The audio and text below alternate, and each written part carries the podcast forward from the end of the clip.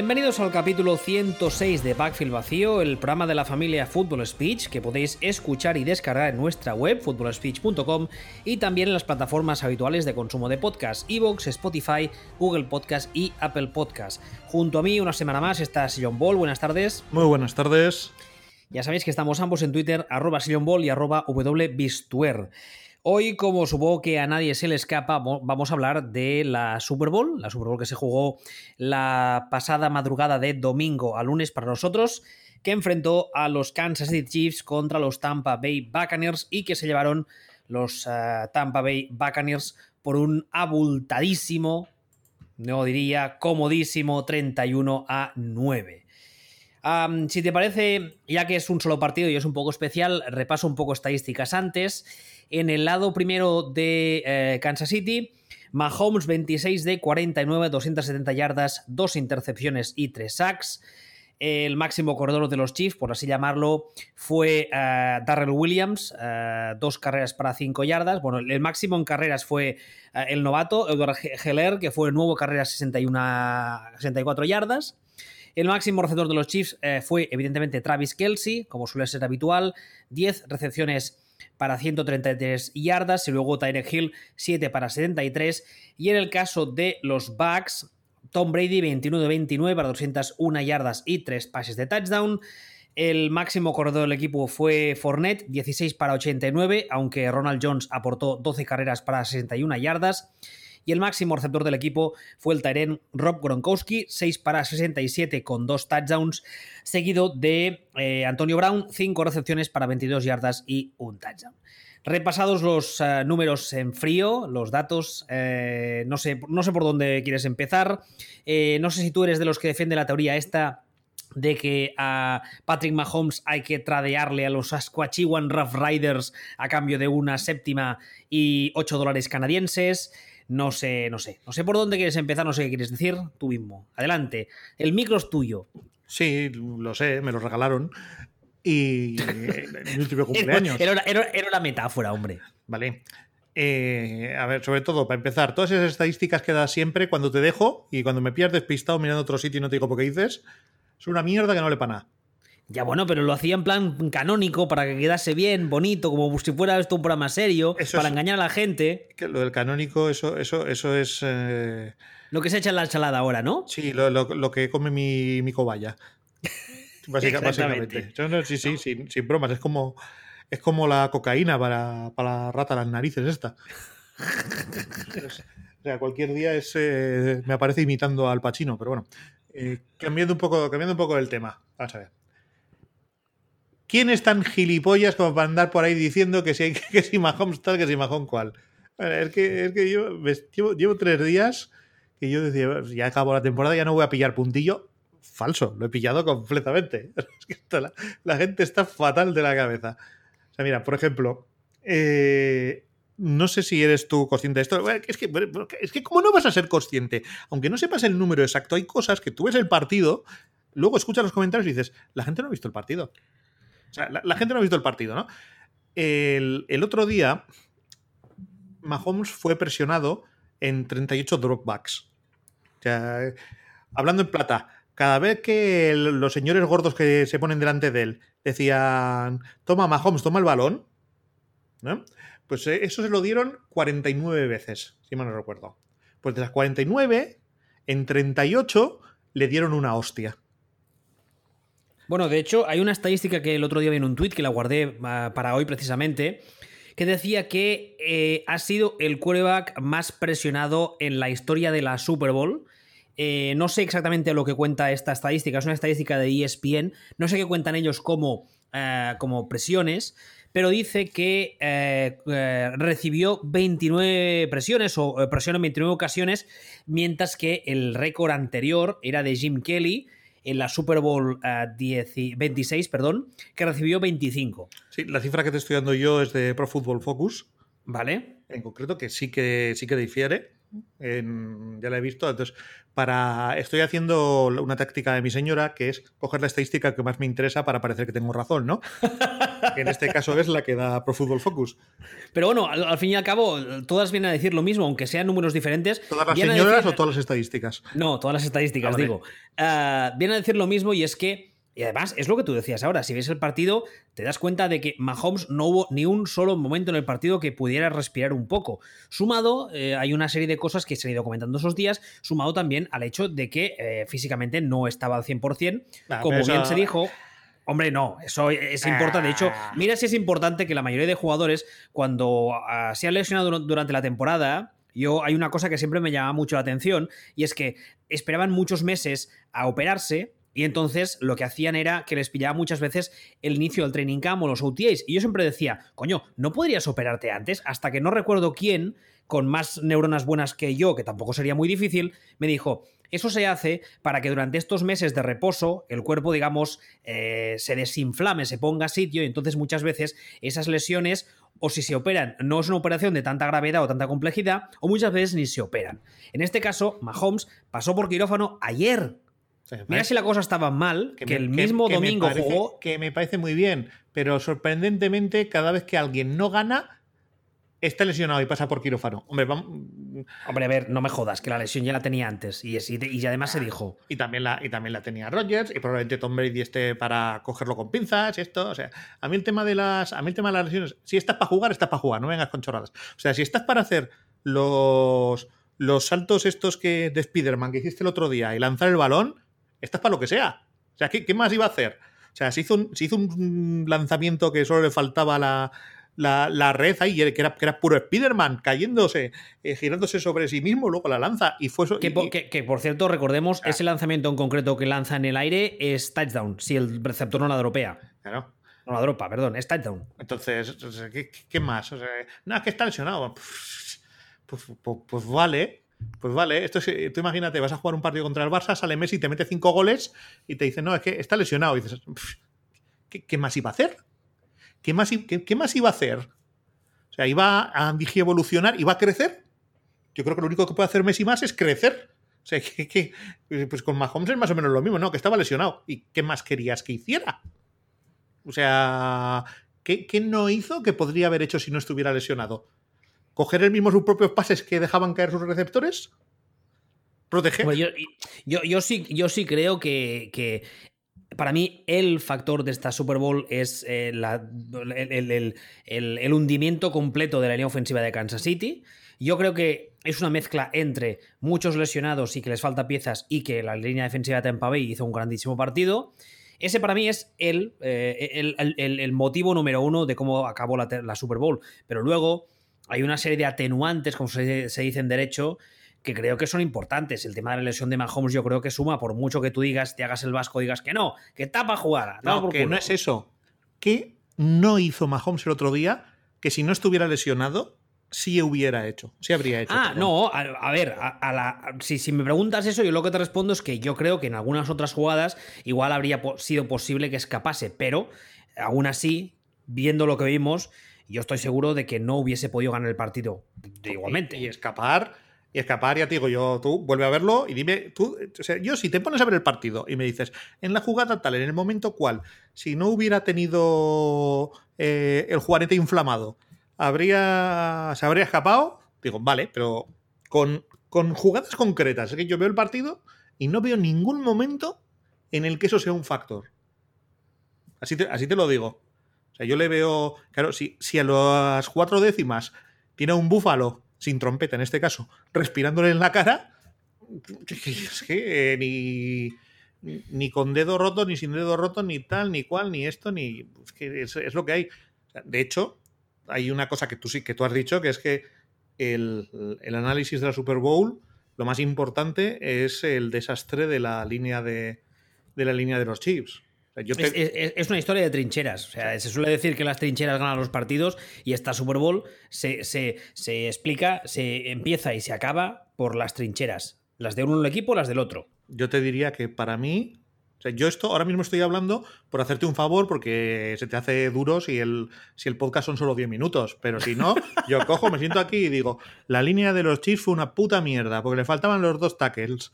Venga, encantado, hasta la semana que viene. O sea, yo... Habrá que decir algo más, ¿no? Habrá que decirlo, pero si nos ponemos gilipollas, si nos ponemos gilipollas, nos sentamos, decimos eso y, y yo creo que es irrebatible. Bueno, siempre encontrarás gente que te dirá que mm, eso, que Mahomes jugó fatal, esas cosas. Sí, de estos que le llaman mojons, pero. Sí, esos, esos. Pero, bueno, pues a ver, hay gente, también es, también es cierto, o sea, hay buenos quarterbacks, hay malos quarterbacks, hay buenos jugadores de línea, hay malos jugadores de línea, y hay, y hay buenos pediatras o médicos, y hay malos pediatras o médicos que aprietan mucho con el forceps en la cabeza de los niños cuando nacen. Y luego esos niños se hacen mayores y le llaman a Mahomes mojons son cosas que pasan. ¿Sabes? O sea, ese, eh, lo, que, lo que hay que hacer es tener piedad y no reírse mucho de esta gente. Pero aparte de eso, eh, ¿qué me estás contando?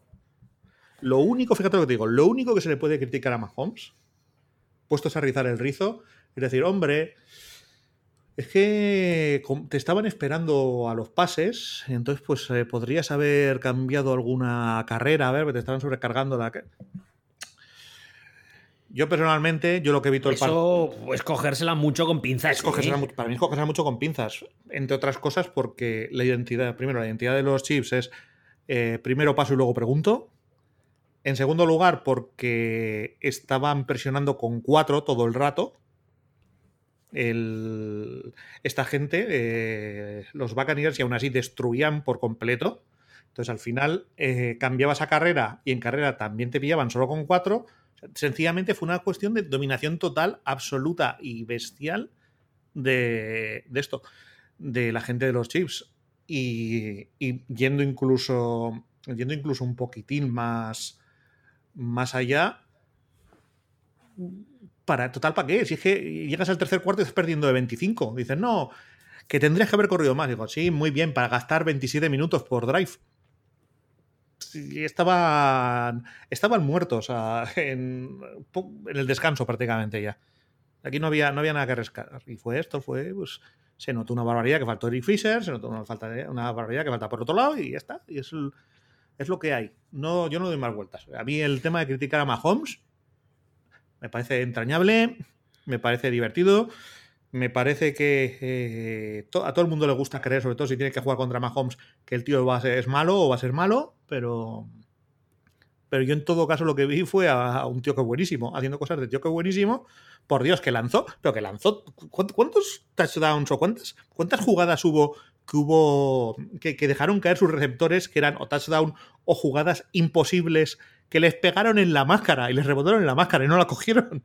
No, además es que muchos de esos pases que, los receptores de los chips ah, dropan, estamos hablando de jugadas, quizá no son touchdowns, pero sí son eh, terceros largos o segundos largos o son, son jugadas para primer down, para seguir con el drive activo, etcétera.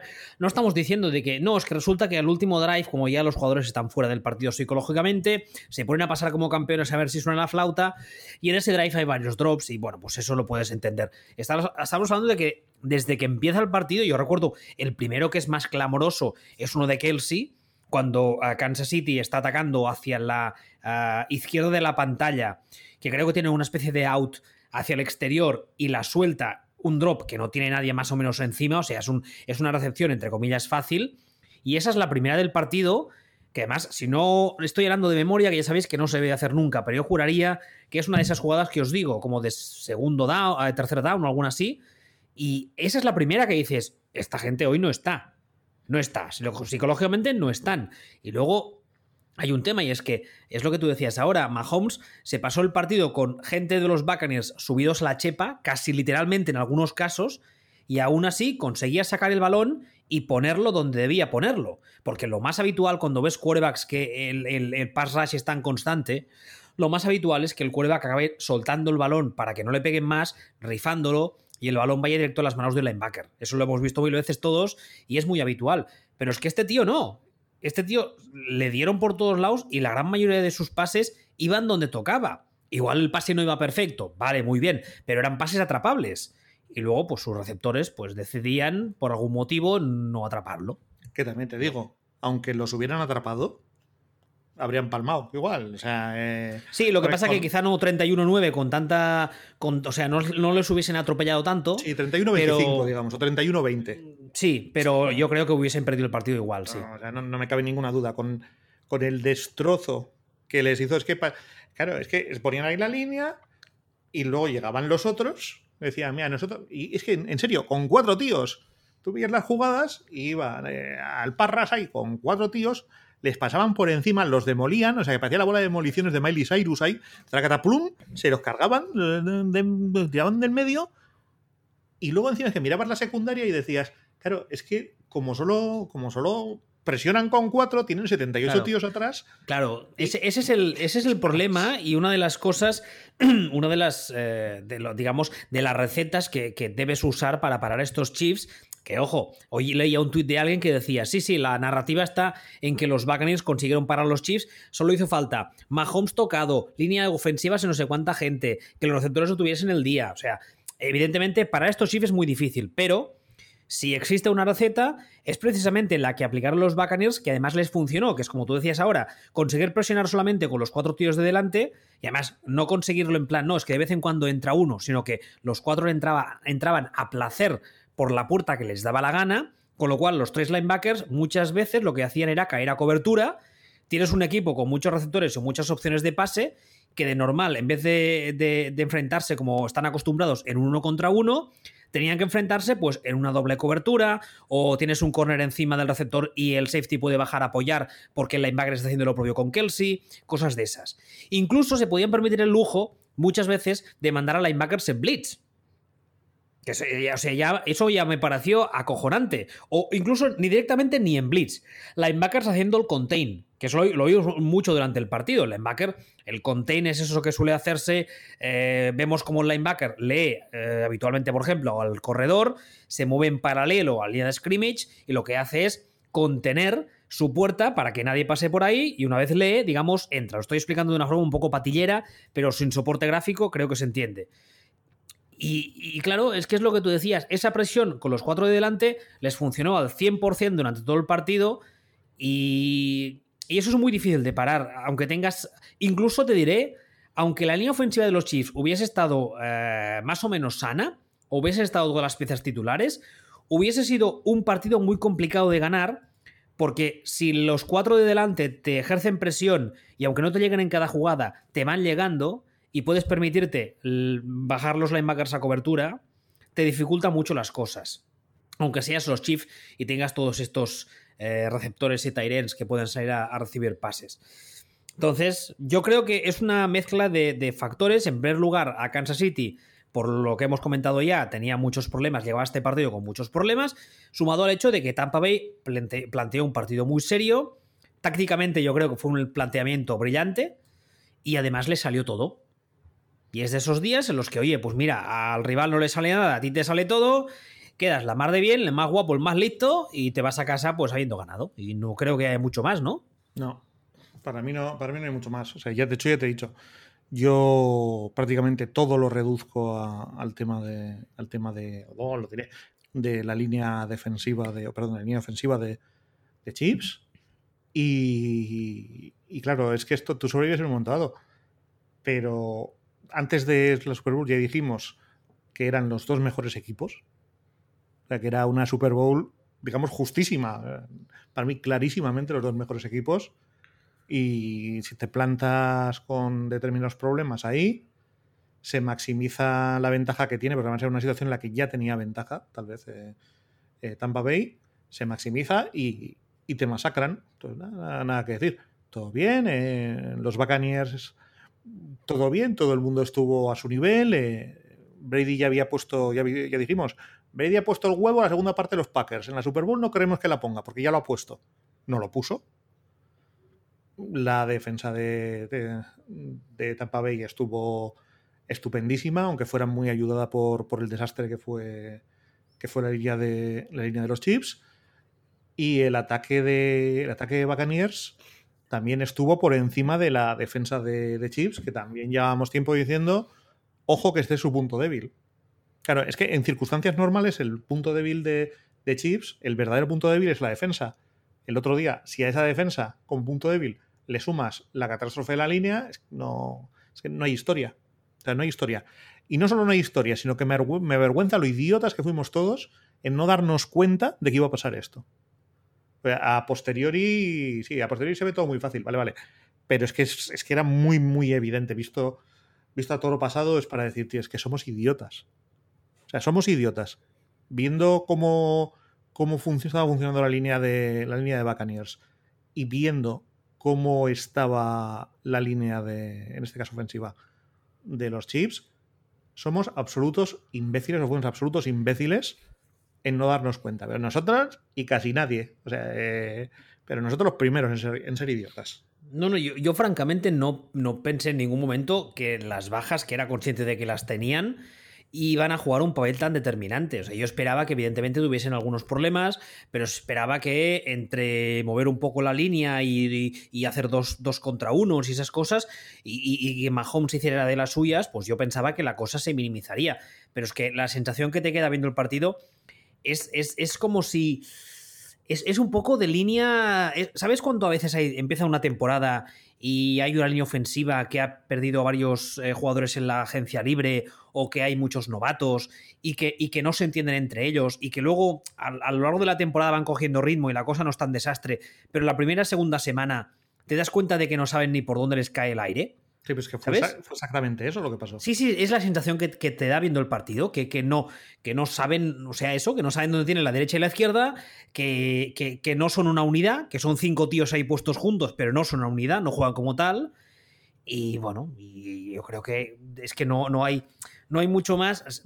Yo para mí, quizá la otra gran historia del partido está, tú ahora hablabas del ataque de, de Tampa Bay, yo creo que el ataque de Tampa Bay también le funcionó el hecho de que pudo correr como dio la gana, cuantas veces quiso, como quiso. Eso hizo que el play action funcionase muy bien, lo cual es un tipo de juego en el que Brady siempre se ha sentido muy cómodo.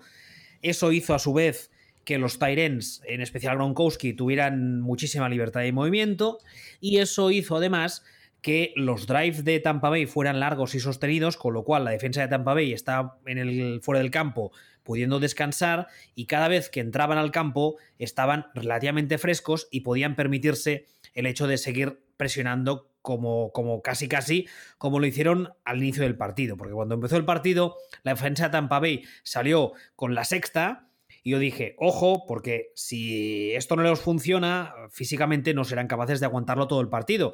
Pero sí que fueron capaces precisamente por eso, ¿no? Porque cuando salió el ataque de Tampa Bay, hacía drives muy largos, muy sostenidos, la carrera funcionó muy bien y es lo que decíamos antes, hay que intentar entender la, imagen completa y yo creo que esto nos la, pinta bastante, ¿no? De todas formas, yo te pondría un matiz muy gordo a esto que estás diciendo.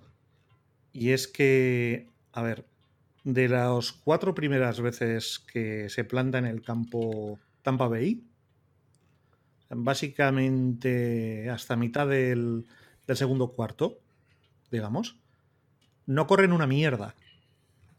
Son, son dos ataques que, los dos primeros ataques que acaban en un punt. Uno que acaba, que lo pierden por downs. Y uno que sí, es el, es el touchdown que anotan el primero. Pero de entrada, no corren una mierda. ¿Y, no te, no te, da la sensación de que llega un momento en el que se dan cuenta de que pueden correr por donde les da, les da la gana y hacen clic? La verdad es que no. La verdad es que, la verdad es que no. A mí lo que, a mí lo que me parece es que eh, es un caso razonablemente claro de esto que hemos dicho muchas veces, de corres porque ganas. No ganas, no ganas porque corres. tú cuando recuerdas a, a Fornet empezar a dominar realmente. Segunda mitad. Y en la segunda mitad, ¿cómo, van más o menos? 21-3 cuando llegan a la media. O sea, cuando vienen del, del halftime fiasco ese, van 21-3 ganando Tampa Bay. Entonces, cuando. 21-6, perdona. La primera posesión que tienen ellos, que anotan, se, se plantan 28-9. Y en ese momento en el que se plantan 28-9, se acabó la fiesta. Y aquí ya es cuando ya se coge, pues, mm, por una parte Chips eh, ya se olvidan del todo de que a lo mejor podrían correr o no correr, porque ya el reloj es otro problema. O sea, si ya es un problema para Andy Reid siempre, en este caso, que por cierto debe ser el peor partido entrenado por Andy Reid que le he visto en mi vida, si ya es un problema, pues en este caso más. Y ellos empiezan, ellos empiezan con la fiesta. Pero no sé si te acuerdas, por ejemplo, que en la primera parte, o sea, este, eh, cuando yo te he dicho que hay, un, que hay una jugada que, la, que tiene una pérdida por downs, tienen un primera y gol en la yarda 6 de los Chips. Que les paran, sí. Y en cuatro carreras no son capaces de hacer 6 yardas. O sea, sí, es... pero, pero por ejemplo, el drive, el primer drive en el que anota Tampa Bay, que es el fake de carrera y luego el pase a Gronkowski, um, en ese drive la carrera sí que empieza a funcionar bastante bien. En ese... Y de hecho. Espera, espera, que te doy los datos. En ese drive en concreto tienen ¿Mm? tres carreras. Sí. En esas tres carreras, eh, en dos de ellas, Fournette hace 6 yardas y tiene una carrera de 11 yardas. Ahí más o menos sí que les funciona bien. Es que de hecho el, el, el touchdown, el primer touchdown ese que te digo, que es el touchdown de, el primero de, de, Gronkowski, eh, les funciona precisamente, o al menos es la sensación que, que, yo me llevo, porque durante todo el drive la carrera Que no, ha, que no. ha estado, ha estado... Pero que se lo han corrido tres veces, que te lo estoy diciendo. Sí, ¿de cuántas jugadas tiene ese drive? Ocho. Hombre, es casi la mitad, ¿eh? y además me estás diciendo que son 6, 6 y 11 ya en yardas. Sí, pero eso no quiere, eso- pero eso no quiere decir, ya, ya, ya, ya. Pero eso no, pero eso a mí no me parece una, una jugada es que- o un entorno es en que el que les sí estén tengo- pasando por encima. Yo es que sí tengo la sensación de que ahí es cuando hace clic, porque, eh, insisto, además, la jugada del touchdown es un fake que, que la, la defensa pica por completo, los linebackers se van con Fournette y, y Gronkowski entra en la end zone casi andando. O sea, acelera porque le da la gana, que por cierto, yo creo que es la primera vez que le veo acelerar desde, desde sus años buenos en New England. O sea, Pero entras, entra solo. lo que te quiero decir es que no hay nada que justifique, absolutamente nada, que justifique que la defensa se comporte así. Absolutamente nada. Pues que en la, en la jugada anterior se han comido 11 yardas en una carrera. Fabuloso. En- hay una carrera en la que se han comido 11 yardas. O sea, la anterior son 15 yardas de Brady, la anterior son 16 yardas de Brady. O sea, eh, a ver. eh, ¿qué, qué me hacéis? Y de hecho, es lo que estoy diciendo. La siguiente posesión es la de. En la siguiente posesión se planta en la yarda 1 y cada vez que se ponen a correr, no corren una mierda. O sea, eh, es, es así. O sea, es, es otra vez. eh, Brady. Brady. Bueno, hay, hay un penalti de. Por conducta antideportiva. Pero al final es. Tienen un- una carrera realmente que les funciona la- el siguiente. El siguiente drive. O sea, De los, de los referees, ¿quieres hablar? Estuvieron de puta pena. A ver, esto es. Yo puse un ejemplo, se me va a ofender la gente, pero yo, yo- yo puse un ejemplo. ¿En este programa que la gente se ofenda? No, no, Sí, no, que, que- que me dice, me dejan muerta. No, me, me van a decir que es mentira y lo que voy a contar, pero probablemente. Pero bueno, que ellos sepan que yo lo vivo así. ¿No? Esto es- fue la misma sensación que tiene uno cuando tú pongamos que tú eres. mm, No sé. eh, el Sevilla. Y Ay, te, Dios. y te vas a jugar. Ya, ya no me gusta cómo va este ejemplo. Ya, ya pero lo bueno. sé.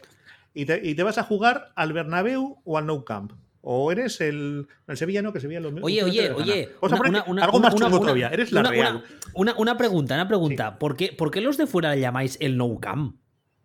Pues no sé, yo qué sé. Se llama Camp Nou. Yo qué sé. Pues- ¿Por qué cojones los del Extra Radio de Barcelona le llamáis siempre No Camp? Nunca lo he entendido eso. Pues porque es como lo llaman por la tele, supongo. Cago en. Bueno, da igual, volvamos. Vamos, vamos. Eh, soy, soy la Real, vale. Me voy a jugar al Bernabéu o al Camp Nou, vale. Exactamente, ¿no? Muy bien. ¿Y qué pasa? Y entonces empieza el partido. Y... Espérate, la Real son los de las rayas azules y blancas, ¿no? Eso es, eso sí, Vale. los, que, los que parecen cebras. Entonces, eh, tú empieza el partido y el Barça pues le va le va mereciendo ganar, ¿no? Y entonces hay un momento en el que de repente cogen, taca, te pitan un penalti que no es. En contra, que, que tú eres la Real. Y dices, me cago en la puta. O sea, pues si me van a ganar igual, si es que me están pasando por encima. ¿Qué necesidad hay de que encima le ayudes tú? ¿Qué necesidad? Que me van a meter cuatro. Que me va a meter tres goles de falta Messi. ¿Pero qué, pero qué necesidad hay de que encima le ayudes? Pues esta es un poco la sensación que tenía yo el otro día. Lo estaba viendo, estaba diciendo, pues que no, no están ganando por el árbitro. Pero el árbitro tampoco les está ayudando nada de nada, ¿eh? Entonces, eh, creo que sería un error hacer el, que el diagnóstico fuera, uy, el árbitro. Pero la verdad es que el árbitro estuvo fatal. Que con un arbitraje más justo, en lugar de 31-9, habría acabado 31-18. Pues a lo mejor. a lo mejor, pero ganar ni de coña. Entonces, lo que, ya, te sigo. O sea, es un poco esta cosa de, hombre, pues sí, pero no, no creo que haya que justificar ninguna derrota en el arbitraje, porque la derrota fue aplastante. O sea, y la sensación que tenía yo es que acabó 31-9, pero, si, pero que en realidad si hubieran necesitado acabar 59, acaban 59. Es un poco. Es un poco. Es un poco la sensación. Si total, lo único que tenían que haber hecho es dejar de correr, pasar un poco más y ya engordan la. engordan la mandanga. Porque además, por ejemplo, uno de los que estuvo entre comillas desaparecido fue Mike Evans. Que yo tuve la sensación de que le usaron en el juego de pase un poco como. como. como a ver, a ver si entiendo lo que voy a decir. Eh, sí, yo estaba pensando en chivo expiatorio en el sentido de que, de que. No, claro, en el sentido de que le tocó pringar. O sea, tenían muy claro que alguien en ese ataque iba a tener una doble cobertura. Eh, Antonio Brown, yo no, vamos, no me fijé que tuviera una doble cobertura en todo el partido. Gronkowski, quizá ratos, pero sigue siendo estando mayorcete. Cameron Braid, bueno, pero yo tengo la sensación de que, de que, de que Mike Evans le, usaron, le, usaron eso, un poco de caballo de Troya, en plan, bueno, que dejen el 2 contra 1 o que el safety haga el apoyo con Mike Evans, porque todos sabemos además que al, al cornerback más alto le sacaba como medio metro y, el resto pues podrá hacer. Y es la sensación que tuve, ¿no? Que, pero es lo que tú dices, si en vez de correr les da por pasar, se hubiesen podido hinchar sin ningún tipo de problema, porque para, para, empezar, a Mike Evans le hubiesen podido colgar un par de balones y los hubiese bajado. Eso para empezar. Y si no, pues oye, siguiendo con Cameron Braid o con Gronkowski, pero si hasta Leo, hasta, hasta Fournette, que, que, que, este año ha tenido manos de piedra, recibió balones y las cogía. Sí, sí, el, tema con. El tema en este caso. Eh, es que realmente tampoco es sorprendente porque en los partidos importantes, o en algunos partidos importantes, esto ya lo ha hecho. Ya lo ha hecho la gente de Tampa Bay, ya lo han hecho Buccaneers. El coger a Mike Evans y decir, y tú ahora vas a estar aquí, tú vas a ser susto, pero los otros van a ser muerte. Tú estás, tú estás aquí para dar miedo. Estás aquí para, para, para obligar, para, para que la defensa reaccione a ti. Eso, eso es un, un deseñuelo, realmente. Es que es eso. Y no es la primera vez que lo hacen. Que por cierto, tanto el ataque como la defensa de los Buccaneers eh, me pareció maravillosamente bien preparado. para coger a los coordinadores y. Chapó, colegas. A los dos. Sí, sí, tanto, tanto Todd Bowles, que ya sabíamos que como coordinadores es de lo, de lo que es capaz, como Byron Leftwich, la verdad es que plantearon un partido muy serio. Eso sumado al hecho de que en la otra sideline tú antes hablabas de que posiblemente, y estoy de acuerdo, es el peor partido que le has visto a Andy Reid desde que le ves entrenar, yo estoy completamente de acuerdo. Aquí hay mucha gente, ya sabemos todos que hay mucho cuñado y mucho listo que ha dicho que eso eran cojo, que eran tonterías, que bueno, que no sé cuántos. Yo creo que es bastante evidente que en ese partido no estaba. a estas alturas ya tenemos muy claro, hemos leído y oído todos lo que ha pasado con su hijo. Es un tema que parece ser que va a ser bastante grave. Se habla incluso de, prisión para el hijo. Eh, recordemos además que Andy Reid hace unos años ya enterró a un hijo que murió de sobredosis, tenía problemas con las drogas y, acabó muriendo.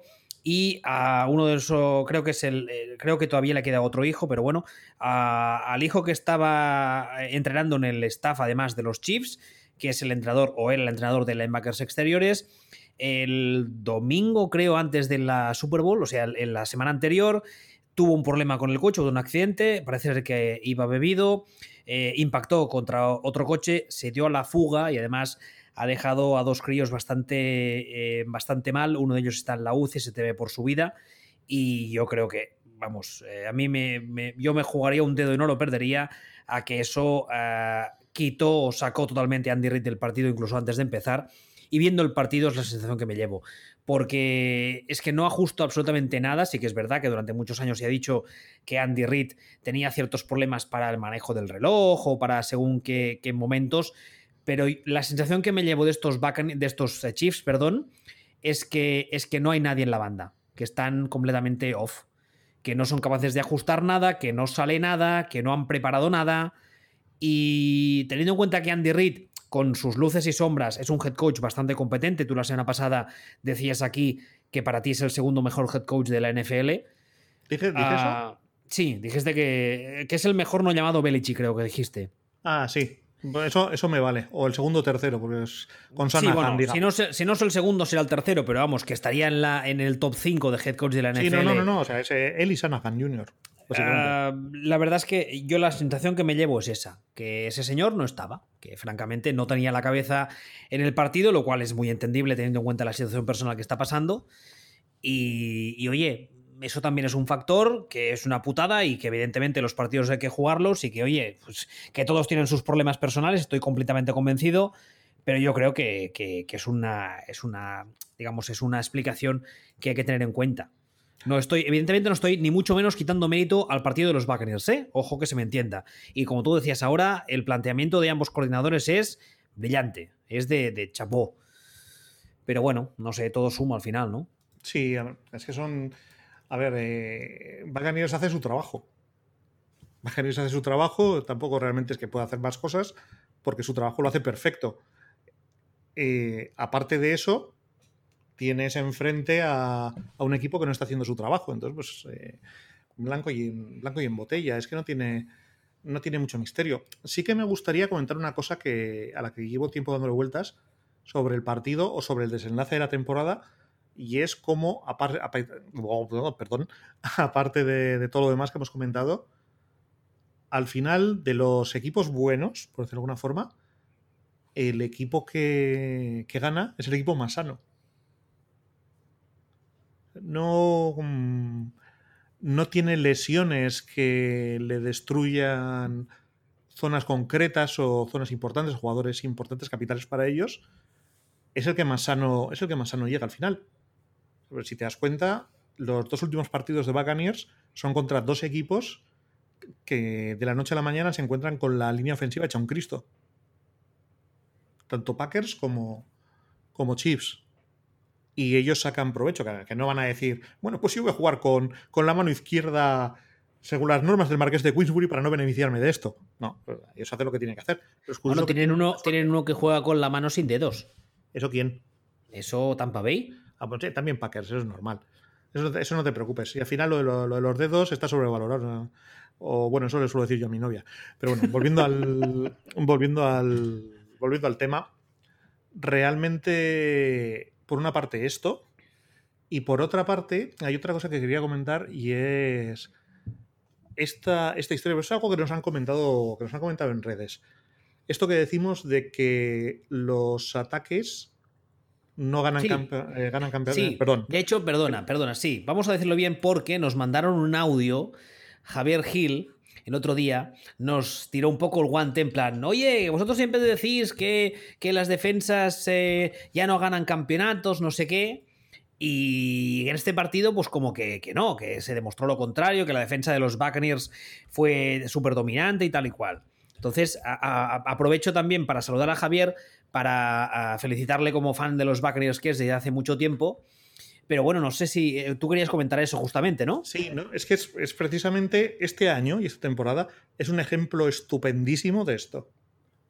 De que lo ahora mismo es al revés de la, de la inercia histórica y los ataques ganan campeonatos y las defensas ganan partidos. De los cuatro equipos que han llegado a, a semis, por decirlo de alguna forma, ¿no? en esta temporada, esos cuatro equipos la, eh, tenían los ataques número 1, 2, 3 y 5 de la liga. ¿De acuerdo? O sea, estos son, estos son los ataques que, que se han plantado al final. Son los ataques número 1, 2, 3 y 5. El cuarto son los Titans. Por cierto. Y si sigues mirando. Y si sigues mirando ataques, en esa lista, pues eh, voy para abajo. Están Seahawks, está están Saints, está, está Vikings, a pesar de que no sé por qué la gente odia a Kirk Cousins. Está Browns, está Rams, está Ravens, están Colts. Dices, anda, qué casualidad. O sea, todos los equipos, todos, absolutamente todos los equipos que eh, en la lista de mejores ataques de la temporada son los que han estado en playoff, básicamente. Con ligerísimas excepciones, tal vez. Y en concreto, los cuatro, que, los cuatro últimos son el 1, el 2, el 3 y el 5, siendo la, la final entre el segundo y el tercero.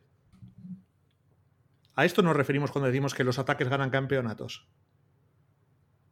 Sin embargo, llega el partido y ese partido en concreto lo gana la defensa. Lo gana la defensa de lo gana la defensa de Buccaneers. Pero esto no es esto no es no es que los las defensas no no no no no lo que se te mete lo que te mete ahí es el ataque. Luego a un partido pueden pasar mil cosas. Pero ahora mismo lo que te mete ahí es el, es el ataque. Y yo creo que las cifras son indiscutibles. O sea, indiscutibles. Luego, yo no sé cómo lo verás tú, pero es que a mí esto me parece tan, tan, tan, tan, tan, tan, paréntesis, tres puntos suspensivos, otro paréntesis, tan evidente. Yo es que creo que la NFL actual ese, ese mantra de las defensas ganan campeonatos, a ver, en la actual y hace muchos años yo, yo por ejemplo cuando entrenaba y tal, y me acuerdo, por ejemplo, antes de los entrenos siempre estabas hablando con los chavales y tal, y siempre hablabas de NFL, evidentemente, y muchos te decían, no, es que claro, es que ya veis, las defensas ganan campeonatos. Y yo les decía, vamos a ver, los ataques ganan partidos, generan dinero, y sin dinero no hay defensas, eso para empezar. Pero es que además, con las reglas actuales de la NFL, los ataques, especialmente de pase, eh, tienen. Mucha gente dice que están muy protegidos y que el juego está pensado para que los ataques brillen. Pues posiblemente sea, tenga parte de razón, pero al fin y al cabo, al final, lo que, lo que significa es que los ataques tienen mucho más peso de lo que tenían quizá unos años anteriores. Y yo lo que quiero es, sin, sin, sin caer en, ni mucho menos en, eh, poner eh, sombras sobre el partido que hace la defensa de los Buccaneers, ¿tú crees que con la línea ofensiva de los Chiefs entera y sana, ¿este partido habría ido igual? Probablemente. A ver, igual no. Igual no, pero. Igual, igual, cuando digo igual me refiero a victoria de los Buccaneers, quizá no evidentemente tan abultada, pero sí con cierta, entre muchas comillas, facilidad. ¿Tú crees que habría sido igual? No, creo que habría sido exactamente el partido que decían las apuestas que iba a ser. O sea, marcadores muy altos Mm, no, tampoco muy alto. Es, bueno, no, no, no, no porque estoy pensando en eso, sino que estoy pensando en, las diferencias. Las diferencias que marcaban las apuestas eran tres puntos a favor de Chiefs. Yo, yo, creo que con la línea de Chiefs al 100% era un partido de tres puntos a favor de Tampa Bay. Visto, visto lo visto, visto todo. O sea, creo que era un partido para acabar 31-28. O sea, esa, esa línea agarrándose creo que daba para, para que Chiefs se, plantaran en, en 28 puntos. No creo que hubieran conseguido ganar, pero sí que creo que habría sido un partido mucho más bonito y divertido. No, eso seguro, porque la verdad es que, a ver, a ver, a mí personalmente me pareció una de las Super más coñazos de los últimos años, porque, más que nada, porque en, toda, en todo momento tenía sensación de que los Bucks iban a ganar mm, con el freno de, mano echado, llegas a la media parte que ya están ganando 21-6. Y te sale de weekend ahí. Bueno, a mí personalmente la actuación del medio tiempo no me gustó, pero eso va, va, a gustos y a opiniones, o sea, a ti si te gustó o no, pero bueno. Yo no, yo no la vi, o sea, yo cogí y dije, ¿qué se hacen los descansos de los partidos de fútbol? Comerse un bocadillo de tortilla y me hice una tortilla rápida. Creo que me confundí de tipo de fútbol, pero a tortilla me quedo de puta madre. Claro, yo como en esas horas estoy haciendo ayuno, pues ya no comí nada. Pero bueno, estaba viendo el de esto y fue un poco. Joder, qué cosa ayuno, ¿Y luego qué duermes? ¿Mirando la meca o cómo va esto? No, yo hago, yo hago ayuno intermitente cada día desde hace un montón de años. Pero bueno, uno que es rarito y diabético también. Pero bueno, volviendo al partido, la verdad es que no sé. Yo sí que me hubiese gustado ver al menos la línea ofensiva de los Chiefs entera. Luego no sé si los drops se hubiesen producido igual. Yo... Sí, eso, eso sí, pero los jugadores estaban ahí. pero, pero sí que con la línea ofensiva creo que hubiésemos visto un partido mucho más competido, mucho más bonito. Pero oye, los partidos hay que jugarlos. Eh, como decíamos ahora, Tampa Bay planteó un partido tácticamente muy bien planteado en ambos lados de la, de la línea. Y oye, pues felicidades al campeón. Ahora ya están diciendo todos que quieren jugar hasta los 48. Ah, hoy leía que Adrian Peterson ya está diciendo por favor fichadme que quiero irme para allá. Y bueno, veremos lo que dura, pero no sé. Yo no tengo ningún tipo de duda que el año que viene los Chiefs volverán a ser uno de los equipos dominantes. Y que lo. Tengo que muchísimas más dudas de los de Buccaneers que de Chiefs. Eso iba a decirte, que los Bucks, en principio, yo creo que pueden ser un equipo competitivo, pero dudo mucho que les salga todo tan bien como este año. Entre otras cosas, porque entiendo que el, que el calendario se les complicará. se les complicará el calendario y aparte, no olvidemos esto, o sea, cada año que pasa, cuando eh, los jugadores tienen más posibilidades de, de caerse por un acantilado. Es, eh, este año nosotros decíamos, bueno, Brady pondrá, en algún momento va a poner un huevo. No sabemos cuándo, no sabemos cómo, no sé si el rival sacará ventaja de ese huevo, pero en algún momento pondrá un huevo. Bueno, pues el año que viene, con un añito más, que Brady tendrá ya unos 74, creo recordar, pues en lugar de un huevo, pues igual pone dos o pone tres, como la gallina caponata. No, era la gallina turuleta, la que... Sí. ¿Sabes que no era turuleta, que era turuleca?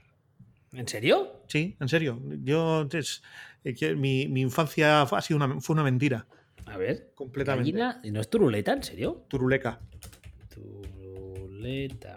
turuleca, turuleca, con Ya, C. eh, lo pongo mal para que a ver si Google me lo. Ah, sí, señor. Google me dice, ¿quiere usted decir turuleca? Anda. No, no, yo quiero decir turuleta. Son los, eran los payasos, los payasos esos, los que no sabían ni pronunciar. Hemos sido engañados. Comple- completamente. Pero bueno, volviendo a temas menos importantes que, que estos. Si este año eso, si este año decíamos que Brady pondría un huevo, el año que viene, con 27 mil millones de, de años a, a las espaldas, lo normal ya no es- 44, 44. Sí, Eso es, eso es. Sé por experiencia que los 44 años son pura vejez.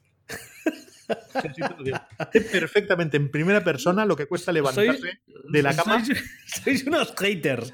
En, en Twitter igual, el domingo un montón de gente dice, no puede ser porque tiene 40, y- o sea, yo tengo uno menos y parece, parece mi hermano pequeño, no sé qué. No seáis haters, comed más helados de aguacate como hace él, yo qué es que os diga, yo qué sé. Pero para, yo para qué quiero vivir más si mi vida se convierte en una mierda en la que me tengo que dedicar a comer helados de aguacate. Y no beber cerveza. Pero es, pero, y- pero.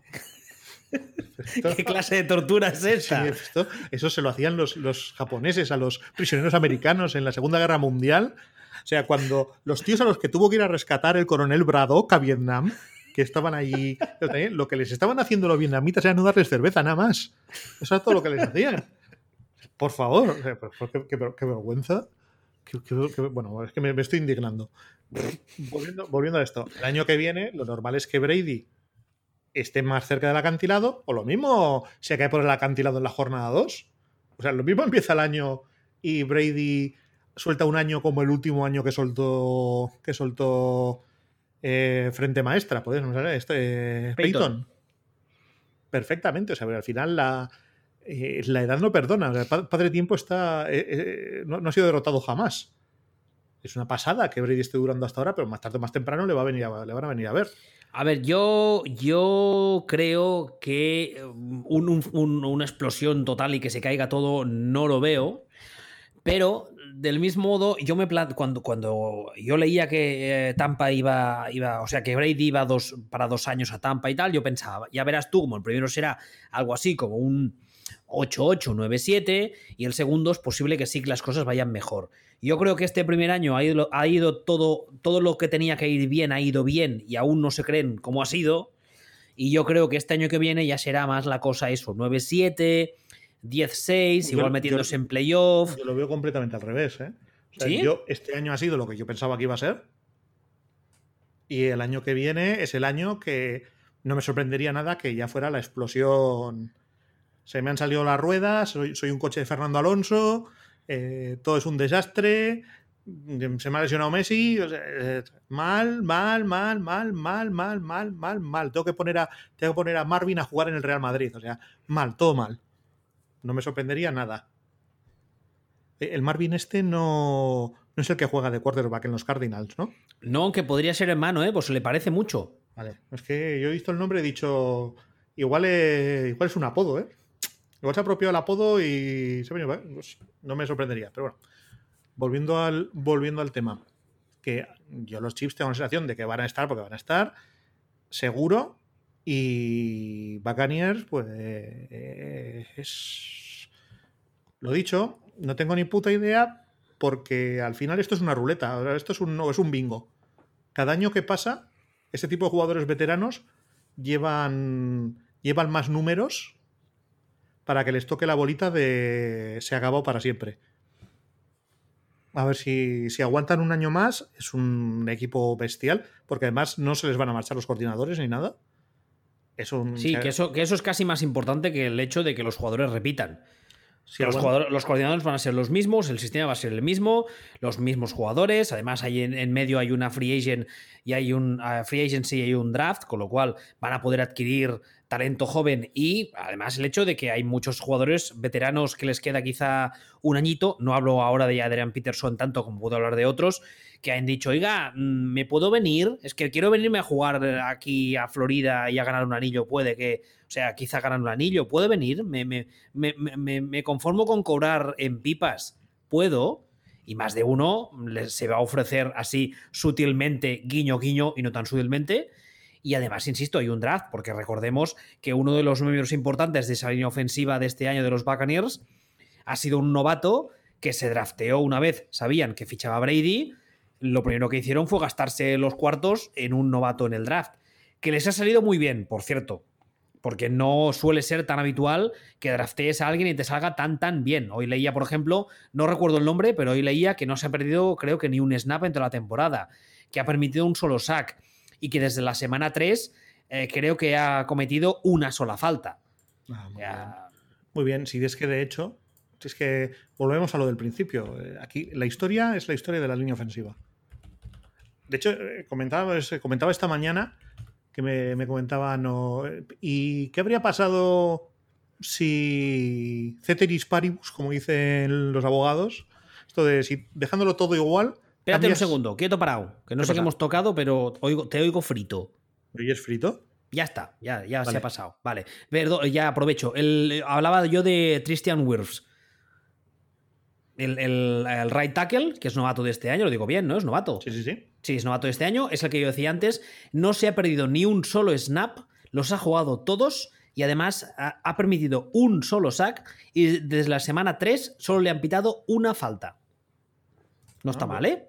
Sí, sí, es lo que es lo que te estoy diciendo, que al final la historia del- de la final, la historia, la historia de la Super Bowl, es la historia de del rendimiento de la línea ofensiva de, de los Chiefs y aún más cuando la comparas con el rendimiento de la otra. Es que es, y lo que te estaba diciendo es que esta mañana eh, comentábamos y medio de cachondeo, ¿no? me preguntaban, ¿y qué habría pasado si dejándolo todo igual cambias a los quarterbacks de equipo?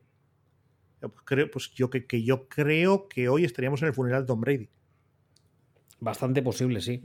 Creo. Bastante posible porque a, a- a Mahomes no solo es el hecho de que le presionen, que también, pero le dan cera, ¿eh? No, no, que, que no es que le presionen, es que le dan. es que al final las presiones, vale, pero es como. ¿Sabes? Si el intento de asesinato al final la, la bala pega, eso ya es asesinato. No, pues esto ya no es presión. Esto es hostia que te han dado. No, no, le dan, le dan cera y hay algugas jugadas que Ah, le dan golpes muy sí, feos. No, no es que le den cera, es que le pulen la cera también. O sí, sea, sí, o tal sea, cual. Es, es una, es una salvajada. Entonces, bueno, esto es. Esto es lo que hay. Así, y esto, como, como decía que están siendo las noticias y se las, hemos- se las hemos contado. Mm, Y la semana que viene hablaremos del gobierno. Eh, no creo que haya. Bueno, no sé si quieres añadir algo más. Creo que hemos tocado más o menos todos los temas importantes. ¿No? ¿A ti qué te parece? Sí, más o menos. Es que no realmente. Ya te digo. O sea, si, si por mí fuera, habría entrado y habría dicho que la línea de los Chiefs fue una puta mierda. Venga, hasta la semana que viene. Ah, pues nada, dicho esto, eh, felicidad evidentemente a los fans de los Buccaneers, que además ya hemos dicho muchas veces que aquí en España es una de Son- las fanbase. Son muy majos y además son muy currantes. Son muy Sí. currantes, llevan mucho tiempo en la cuenta de Bucks-ES, creo, creo que lo digo bien. Ah, ah, saca, tienen un podcast, tienen una web, tienen una app, eh, están muy activos todo el año, son muchos y además eh, todos muy majos, la verdad. Y nos alegramos mucho Yo- por yo todos ellos. no los conozco, ¿eh? igual hay algún gilipollas. Eh, Yo creo que los conozco a, a todos y. Mira el otro. Yo no, No, no, conozco a- cre- No, me refiero de los que llevan la cuenta, me refiero. no, a todos los de la fanbase. Ah, por eso te ¿eh? iba a decir, porque yo creo que los no. que no son como los Texans, que aficionados de los Texans normal que conozcas a todos. Estás tú, está tu perra y no sé si alguno más. Alguno más hay. No, no, yo me refería a la gente que está involucrada en la, en la cuenta de Twitter y que lleva más o menos ese tipo de cosas. Yo creo que los conozco a todos, pero bueno, que da igual, que al final seguramente, como en todas las fanbase, alguno, alguno un poco imbécil habrá. Pero en líneas generales son gente muy maja, llevan mucho tiempo currando, nos, alegramos mucho del anillo ah, para ellos y en el caso de los Chiefs, yo creo que, pueden estar tranquilos porque en principio, si nada, si nada se tuerce, el futuro pinta muy brillante. Hombre, a día de hoy son favoritos para, el año que viene para mí.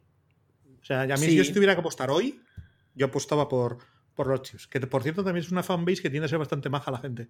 Sí, sí que lo son, sí. Y además también son una gente que la gran mayoría de los que conozco yo al menos llevan muchos años siéndolo, habiendo aguantado muchas penurias y que ahora pues, oye, pues con, con Mahomes pueden estar contentos muchos años y que en condiciones normales, si todas las piezas vuelven a su sitio, se recupera todo el mundo de las lesiones y tal, es un equipo que la mayoría de jugadores importantes están bajo contrato, Andy Reid estará, Pat Mahomes estará, con lo cual pues todo pinta bien. realmente los Chiefs, si lo piensas, su worst case escenario, o sea, lo peor que les puede pasar es que sus próximos 10 años sean como los 10 años que han vivido Packers los anteriores. O sea, que la carrera de Mahomes sea como la carrera de como la carrera de Aaron Rodgers. Unos cuantos MVPs, todo, eh, ganando la división todos los años, eh, siempre hay, hay que parece que sí, pero en realidad no. Pero claro, la diferencia está en que Andy Reid, si no se le va la pinza por las desgracias que le han pasado esta última semana, mm, es un entrenador de un nivel A y el cementerio de canelones que tenía Rogers era de un nivel ZZZ down, no ZZZ top. Entonces, eh, y esto, pero realmente, o sea, que se consuelen que si todo fuera mal, si todo, absolutamente todo fuera mal, serían los Packers de los últimos 10 años, que tampoco es mal tampoco es mal lugar para estar. Hombre, hay muchos que ya firmamos, ¿eh? Sí, ya, pero, es que ya te he dicho yo algunas veces que lo vuestro es un caso aparte. realmente. y insisto en lo mismo. Si yo tengo que apostar a día de hoy, favoritos, el año que viene, Kansas City Chiefs. antes de despedirnos, que haremos algo otra, algún programa, ¿no? Estos días. No tengo ni idea, no sé de qué hablar. Hombre, algo habrá. Además, pinta este año que habrá una free agency movidita, ¿eh? Cuando, cuando haya, o cuando se nos ocurra algo, o bueno, a ver, si no, también, yo qué sé, mira, la Copa del Rey de Baloncesto este fin de semana. Sí, sí, será porque yo, yo delante de la tele viendo gente con balones moviéndolos de un lado a otro voy a estar. Me parece que como tú solo ves el deporte este, eso iba a decirte, o sea, yo es que francamente ahora estaba pensando y no se me ocurre que pueda decir absolutamente nada de la Copa del Rey baloncesto. ¿eh? acaba de empezar el Seis Naciones de, rugby. Tú lo único que tienes que hacer, tú cierras un poco los ojos así, cierras un poco los ojos así, te imaginas que estás viendo de fútbol americano, más o menos, más o menos, más o menos. ¿Quién es el quarterback ahí? Eh, el medio de apertura. Te acabo de dejar seco. Bastante. La verdad es que sí. No, soy, capaz de encontrarlo en el campo. Pero bueno. O sea, de, béisbol sé. Sé un, poco, un poquito, muy poquito. Pero de béisbol sé. Al final para mí parecen todos quarterbacks. Pero bueno, de béisbol alguna cosilla sé. Podría hablarte de béisbol. Pero me sacas de ahí y nada, ¿eh? No, no, no. No, pero a ver, algún programa podemos hacer y antes de que haya draft, alguna cosilla haremos, ¿no? Supongo supongo, cuando se nos ocurra algo de hablar. O sea, es que. Joder, macho, qué, entusiasmo. Es que para hablar, por hablar, para no decir nada, que es justo lo que estamos haciendo ahora mismo, pues para, esto, no sé, o sea, ponemos el sálvame y le ponemos el micro delante a la tele. Ay, de verdad, qué, poca, qué poca entrega. Así, así no se puede. Bueno, pues nada, eh, una, temporada más ha llegado a su fin, muy accidentada esta, la verdad. Esperamos que la siguiente, cuando sea que empiece, sea un poco menos accidentada, aunque todo pinta que el tema del COVID y tal va a seguir dando mucho por saco. Pero bueno, que lo dicho, muchas gracias a todos por habernos escuchado una temporada más, eh, pese a las incidencias, y que dentro de unas semanas, espero, volveremos hablando de cosas o, o no, ¿no? Seguro, lo que no sé es de qué hablaremos. que podemos convertir esto en un podcast que hablamos de que hablamos del Marvel Cinematic Universe también, que de eso, que, de eso podemos entendernos, pero, pero, bueno, ya, ya se nos ocurrirá algo. Eh, no, iba a decir hasta la semana que viene, no, pero bueno, es una metáfora, ya me entendéis. Hasta la semana que viene. Hasta luego.